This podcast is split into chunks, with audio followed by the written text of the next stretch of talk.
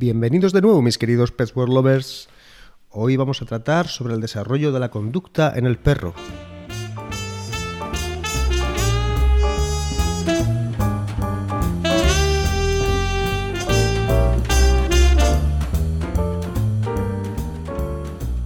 Es un tema muy, muy, muy, muy interesante para los que adquieren el cachorrito y tienen que educarlo y se preguntan muchas veces pues qué hacer con el perro, cómo sacarlo, cómo no sacarlo, cuándo debo hacerlo, si me tengo que esperar las vacunas. Bien, eh, este podcast está, lo, vamos a, lo vamos a enfocar al periodo en el que el perro eh, se le llama periodo de socialización. Hay que pensar que el desarrollo de la conducta en el perro es un proceso dinámico, evolutivo, va evolucionando, comienza en la concepción del animal, y termina de una forma gradual en la madurez sexual. En este eh, periodo de nuestro perro existen varias etapas, es decir, en el desarrollo de la conducta existen varias etapas.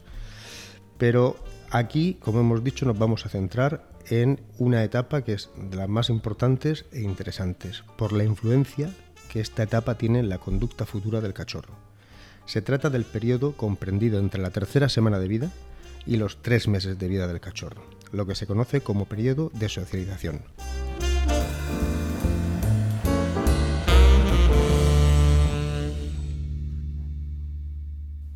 En este periodo se desarrolla todo lo referente al comportamiento social. Es el más importante y es el que más va a influir en la conducta y en el temperamento futuro de nuestro cachorro. A través de este periodo del cachorro vamos a mm, diferenciar tres puntos para hacerlo de forma didáctica, tres puntos. En el primer punto, mm, el cachorro va a aprender a relacionarse con sus congéneres, con los de su misma especie. En el segundo punto, el cachorro va a aprender a relacionarse con los seres de otras especies con las que convive el animal. Y en tercer, el tercer punto, en tercer lugar, en este periodo, ocurre el fenómeno que se llama de habituación. Es un proceso por el cual el animal aprende a no responder a determinados estímulos de su entorno. Los ignora de tal manera que aprende, aprende a que no suponen una alarma. De esta manera, cuando paseemos con el perro, pues eh, aprenderá a no reaccionar de forma temerosa, con miedo, con huida, pues ante el ruido de un coche o ante el, ruido de un cohete.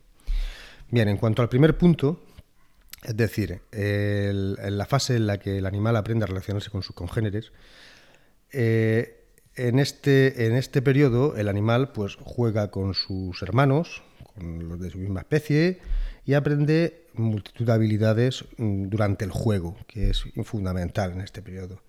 Aprende a reprimir sobre todo también la mordida. Eh, hay que pensar que ellos juegan mordiéndose cuando un cachorro siente una mordida demasiado fuerte, deja inmediatamente de jugar y esto pues el animal se da cuenta de que, bueno, de hasta qué punto tiene que, morder con fuerza. Y también en este periodo, pues con el juego, pues eh, contribuye enormemente al desarrollo motor del, animal, a su aparato locomotor. En cuanto al segundo punto, en cuanto a aprender a relacionarse con los seres de otras especies, pues es el periodo de socialización con las personas. Hay que tener en cuenta que la tendencia del cachorro siempre es a aproximarse a otras especies, a nosotros en este caso, hasta la quinta semana de vida. Desde aquí empieza a reducirse progresivamente hasta dar paso a una reacción de miedo ante el contacto con extraños. Se diría que hasta las ocho semanas la tendencia a la aproximación, a la aproximación supera al rechazo, pero más allá de las doce semanas, las reacciones de miedo son más fuertes, siendo este momento cuando se da por hecho de que acaba el periodo de socialización. Es decir, el cachorro desde que nace va a tener la tendencia a acercarse a nosotros y a socializar con nosotros y con seres de otras especies. Pero esta tendencia poquito a poquito va a ir desapareciendo progresivamente, de manera que hemos de socializarlo con nosotros en ese periodo.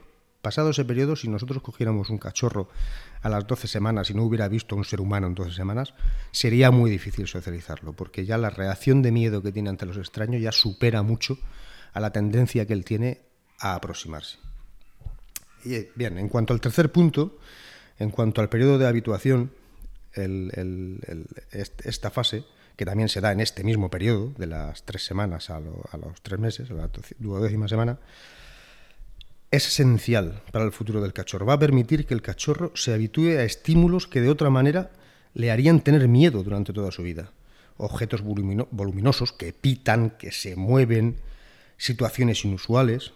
De esta manera, un cachorro expuesto en su desarrollo repetidamente a una gran variedad de estímulos en situaciones no amenazantes mostrará una buena respuesta a la novedad en el futuro. Teniendo en cuenta todo esto, es evidente que las consecuencias de una socialización deficiente pueden ser desastrosas, de manera que es muy importante dedicar mucho tiempo a la socialización y a la habituación del cachorro con todos aquellos seres, lugares y situaciones en las que tendrá que relacionarse cuando sea adulto.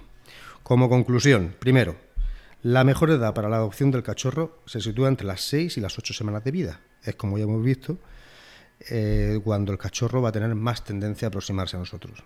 Y en segundo lugar, como conclusión, todo aquello a lo que el animal no se mm, habitúe o con lo que no se socialice, en un futuro podrá provocar en él reacciones de miedo, huida o agresividad. Bien, espero que os haya servido este podcast. Eh, tengo, que, tengo que citar simplemente que toda la información ha sido extraída de un libro que utilizamos en la clínica, el Manual de Etología Canina, escrito por un gran veterinario, un gran profesional, que se dedica a la etología sobre todo, Pablo Hernández Garzón. Y nada, eh, felicitarle también por su, por su libro. Espero que os haya ayudado todo y cualquier duda, pues no tenéis eh, más que dejarlas en notas del programa. Un saludo.